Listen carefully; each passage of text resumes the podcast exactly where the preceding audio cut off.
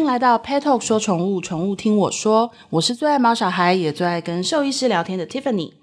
很多毛爸妈可能会在家自己帮狗狗、猫咪洗澡，然后只有需要到大美容的时候，才会把它们送到美容院去剪毛。可是，在打理好毛孩的皮毛的时候，有一个特别需要清洁保护的器官，却常常被忽略，那就是耳朵。狗狗、猫咪的耳道构造跟我们不太一样，而且耳道里面会分泌油脂，然后它们垂耳嘛，所以通风又差。尤其是垂耳的品种，像是马尔济斯啊、腊肠犬啊，它们更容易耳朵闷住。所以如果没有定期的帮它们清理，耳垢堆积久了，就会变成一个酵母菌、霉菌、细菌等等滋生的一个温床。所以你会发现哦，狗狗、猫咪它们可能开始会一直甩头，然后抓耳朵、脱毛，然后出现分泌物，明明刚洗完澡，可是还是会有一股臭味存在，会有这种问题。那另一方面，其实耳朵也是皮肤的一部分，所以有的时候毛孩出现皮肤问题的时候，第一个也会显现在耳朵上。一旦忽略了耳朵卫生方面的问题，很容易就会引起耳道发炎的症状哦。今天我们特别邀请到维康动物医院内科的宋子阳兽医师来说明，通常怎么样容易导致毛孩的耳道发炎，还有该如何预防呢？欢迎宋医师。Hello，大家好，我是维康动物医院内科宋子阳兽医师。宋医师，狗狗和猫咪常见的耳朵问题有什么呢？好。其实刚刚 Tiffany 在一开始介绍的时候就跟大家提到哦，嗯，就是耳朵其实就是皮肤的一个衍生物哦，所以老实说，我们简单想一个概念，就是皮肤会有的症状，其实耳朵一样，通通都会有，嗯，哦，所以有时候其实你去看医生的时候，哎，其实像是，哎，我好像是要看耳朵的问题，怎么兽医师跟我说，哎，其实他的皮肤也有问题哦，嗯，那我们刚刚就像 Tiffany 提到，耳朵哦，因为它其实毕竟是一个比较特殊的构造，尤其是一些像是垂耳哦，或是现在有一些很流行的品种猫，像是折耳猫之类，好，它们的耳道其实相对的比较封闭一点点，相对的会让它们比皮肤更早期出现一些症状出来，嗯、所以有时候可能在皮肤还没有出现问题之前，其实它的耳朵就已经有状况。那这时候其实可能毛爸妈就会带他们去兽医院看诊，嗯，那这个时候可能兽医师就会跟你讲，其实它可能根本的问题是在皮肤上面。那我们今天回过头来看哦，其实整个耳朵的构造，我们大概可以分成简单几个部分。第一个部分就是我们从外观上面你看得到的这个立起来或是垂下来的耳壳哦。嗯，这个耳壳我们简单分成正反两面哦。我们大家都知道，在背面的部分其实就是它们一样会有毛的部分哦。那正面的部分就是我们从面，我们从它的脸部去看它的耳朵的时候，其实就是没有毛，就跟我们人的耳壳一样哦。嗯那通常我们大部分会请毛爸妈去注意一下耳壳的部分哦，因为耳壳其实就是一个皮肤的构造，嗯，所以当你的皮肤有问题的时候，这个耳壳同时也会出问题哦。只是到大部分的毛爸妈注意到他们的毛孩有耳朵的症状，其实往往是因为耳朵，我们刚刚讲耳朵的背部的毛被他们抓掉，或是被他们磨掉了，嗯，好，所以这时候突然发现怎么两个耳朵光秃秃的，哦，这时候才发现哦，原来耳朵好像出了问题。那其实，在早些年哦，很多毛爸妈会带他们的小朋友去看兽医师的主要原因，是因为发现很，他们小朋友就是我们说的这些毛孩很容易在甩头哦，嗯、或是发现拼命的用后脚去抓他的耳朵。那这些其实对于整个耳朵的问题来说，是最常、最常看到的原因。为什么？其实跟我们人一样嘛，你的耳朵不舒服的时候，你就会想要去抠耳朵。嗯，那狗狗它们不舒服的时候，除了用后脚去抠耳朵之外，同样它们就会有甩头这个动作。那早些年哦，有时候过度甩头这件事情哦，有一些大耳朵的品种，像早些年台湾很流行的米格鲁啊、拉布拉多黄金猎犬，在过度甩耳朵的过程当中哦，那个耳朵可能会有一些内出血的状况，所以会造成我们说的这种耳血肿的情形哦。那现在因为这些品种相对的已经没有这么流行了哦，所以这个耳血肿的问题相对发生的比例就比较少一点点了。好，可是往往很多的毛妈妈会注意到，就是说我们早些年可能也带狗狗去兽医院的时候，兽医师就戳戳它的耳朵，然后就发现它的后脚在踢踢踢踢踢，然后就很容易跟跟主人讲说，哦，它有耳疥虫的感染。嗯，那为什么会这样？因为其实耳疥虫这个寄生虫在耳朵里面造成问题的时候，其实这个耳朵是非常痒的。你就想象有一只小虫在你的耳朵里面爬的时候，你大概三不五时就会想要去抓耳朵。嗯，哦，所以这其实是一个很自然的反应，狗狗都会有出现抓耳朵的这个症状。嗯，好，所以不要单单的以为你的狗狗在抓耳朵这件事情就只是耳疥虫的感染。嗯，那我们刚刚提过了这个耳血肿跟耳疥虫，其实是早些年台湾很流行的几个耳朵的疾病。那相对这些年下来，其实因为大家的我们讲，不管是卫生观念还是照顾的观念，都已经大幅提升了，所以相对的这两个疾病其实已经大幅度的减少了。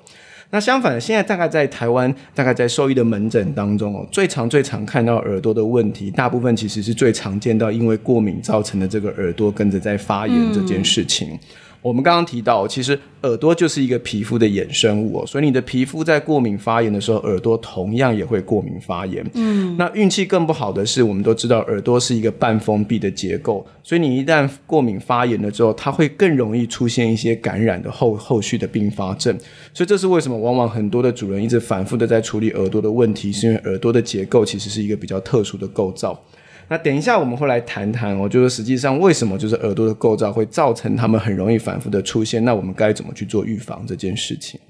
对，因为像我们家狗狗啊，其实每隔一段时间它就会出现就是抓耳朵啊，然后开始甩头的状况。然后呢，就是因为它平常都是交给就是美容院，它有包月就是定期去，所以我一直想说它耳朵一定听清的很干净嘛，然后一定不会是耳朵脏的的的问题。然后我的那个家庭兽医师他就不停的告诉我说是食物过敏，是食物过敏，是食物过敏。对，因为我有那个那个那个那个乱喂的坏习惯哈，我承认我自首。对，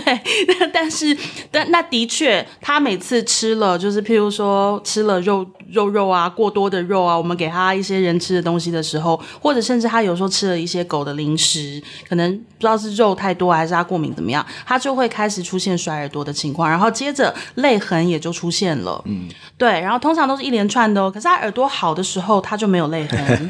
所以就像我们刚刚提到，其实对于耳朵的问题，我们简我们兽医师大部分会分成两个部分来跟主人做说明哦，嗯、就是说就像刚刚。Tiffany 提到的，可能一开始造成的问题的原因是过敏这件事情。可是，就像我们刚刚第一段提到的，就是耳朵一个很特殊的结构，他们可能在根本的问题造成他们发炎之后，会引发后续的一些感染的症状出现。嗯、所以，兽医师在治疗耳朵的问题上面，通常会分别就这两个原因分别去做处理，包括。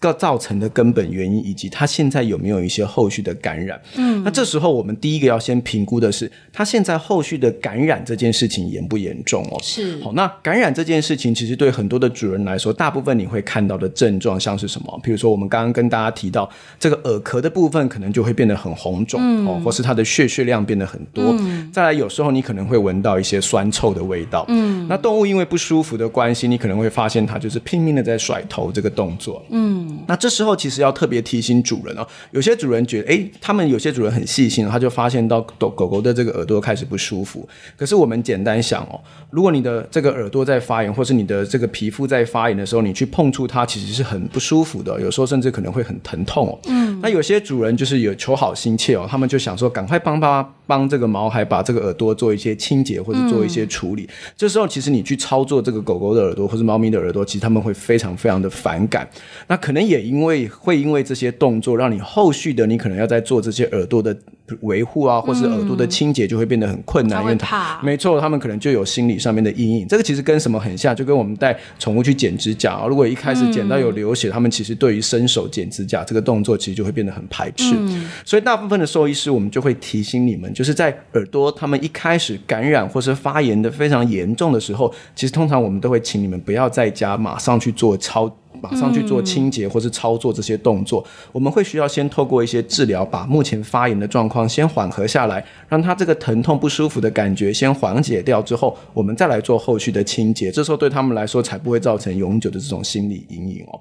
那当我们把这个感染做处理了之后，我们可能接下来就要回过头来讨论，那造成这个感染最根本的原因是什么？因为如果说这个根本的原因没有厘清清楚啊，譬如说这过敏这件事情我们没有找出来的话，那实际上当然这个问题就有可能很反复在发生了。因为我们其实在门诊当中很常听到主人在跟我们提到啊，这个耳朵问题三不五时就跑出来，或者什么季节一到了它就跑出来。那实际上它就是在告诉你，它其实有一个根本的问题的核心，其实我们还没有处理到。那这件事情可能就要跟你们家庭兽医师好好讨论。讨论对于这个根本的问题，我们可以采取什么方式去做预防，好去避免这个疾病再反复的发生。其实那很可怕的事情呢，我曾经就被那个兽医师发给我几根一包那个大的那个棉花棒，然后跟我说因为要点药，然后就说把它外面这样撸一圈，然后我根本对着它迟迟不敢下手，因为看不到里面，不知道可以伸到多深。没错，其实我们现在其实也都会跟主人提，因为其实我们在台湾流行的犬种，毕竟都还是比较偏小型犬种哦，嗯、所以相对他们的耳道本身就很狭窄了。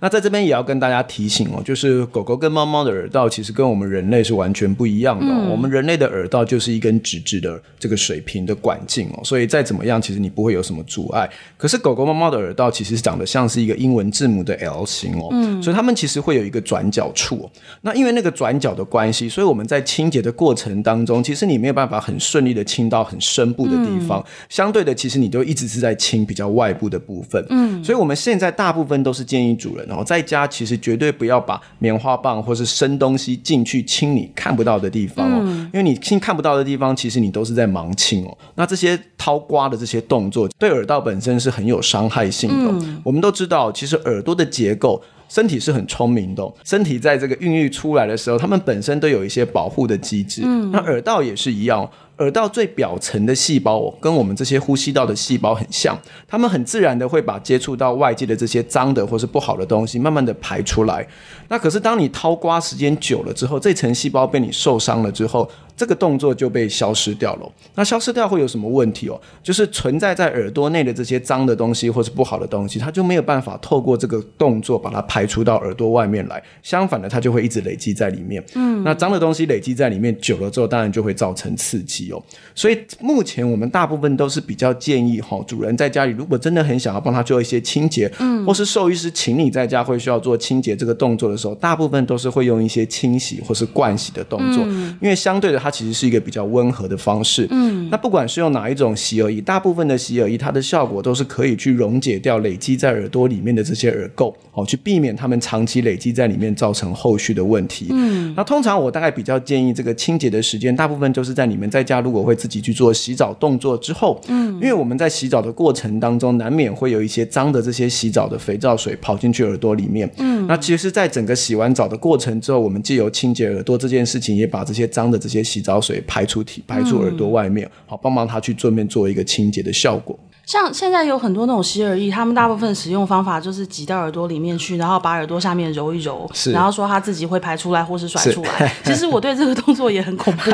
我觉得要挤一个东西到一个我看不到里面去，然后我又怀疑说它要是没有排出来怎么办？然后万一就是堆积在里面变成别的问题怎么办？其实我多虑了，对不对？是因为其实我们讲很多主人其实同样会问这个问题，就是说哇这个东西留在里面会不会有什么问题？哦、可是我们换个角度去看哦，其实这些洁耳仪它们本身就是有一些清洁的效果，然后他们的目的。也是希望它真的没有完全甩出来，它留在里面的时候，同样它可以维持在，或是说它可以持续的进行一些清洁的动作在。嗯、那当然，如果说你今天的耳朵里面已经非常的脏，或者说里面其实累积了很多脏的东西，嗯、那实际上因为你的清洁频率，兽医师就会建议你需要比较频繁，嗯、所以借由频繁的动作的清洁，其实你就会换干净的清洁液进去，把脏的清洁液洗出来。嗯、所以相对其实对耳朵来说还是一个很好的这个保护的效果。嗯、所以当然就可是都要一开始这个动作其实是很挑战的啦，大家。主人这个心魔的关卡一定要过关哦。哎，赵医师，那我再请教一下，因为像我的狗，它其它已经是每个礼拜都去都都要月嘛，都去给人家整理。可是它有的时候耳朵还是会清出来很脏很脏，然后美容师就会用那种皱眉头，然后跟那种眉头深锁看着我说：“ 妈妈，它的耳朵还是很脏。”可是到底为什么会脏成这样子？它不是已经每个礼拜都清了吗？好，其实这件事情，但我我我要鼓励一下 Tiffany 哦，就是说跟我们人很像哦。有些人的耳垢是干的，有些人的耳垢是湿的，有些人比较会长耳垢，有些人比较不会。长耳垢，嗯，所以有时候耳垢的耳垢的多不多这件事情，并不完全代表这个耳朵健不健康。嗯，对于我们兽医师来说，我们怎么去评估这个耳道健不健康？其实大部分我们在检查的时候，我们会透过一个剪耳镜的方式去看整个耳朵里面的这个耳道的这个表皮层是不是一个干净，或是是不是有在发炎的状态。嗯，那通通常透过这样子检查的方式，如果说整个耳道是很我们说很健康的情况下，即便耳垢比较多，其实对我们来说并不是。一个你真的需要去治疗的阶段。嗯、那回过头来看哈，其实就跟我们